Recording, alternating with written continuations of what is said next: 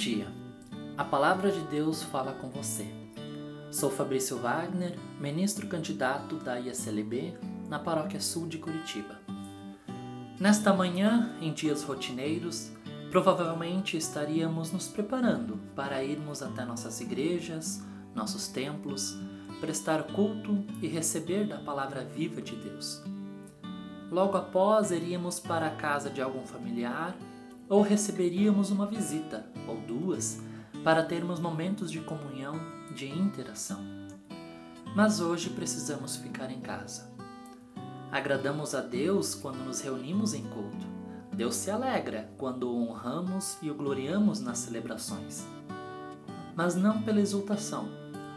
Conforme o livro dos Salmos 147, versos 10 a 11, o que agrada a Deus são as pessoas que o temem e põem a sua esperança no seu amor. Em quem está depositada a sua esperança hoje?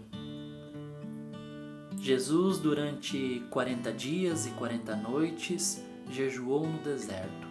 Orando, colocou a sua confiança em Deus. Nós justamente estamos nesse tempo tempo de quaresma, tempo de quarentena em quem você está colocando a sua esperança. O Salmo 39, verso 7 nos diz: E agora, Senhor, o que posso esperar?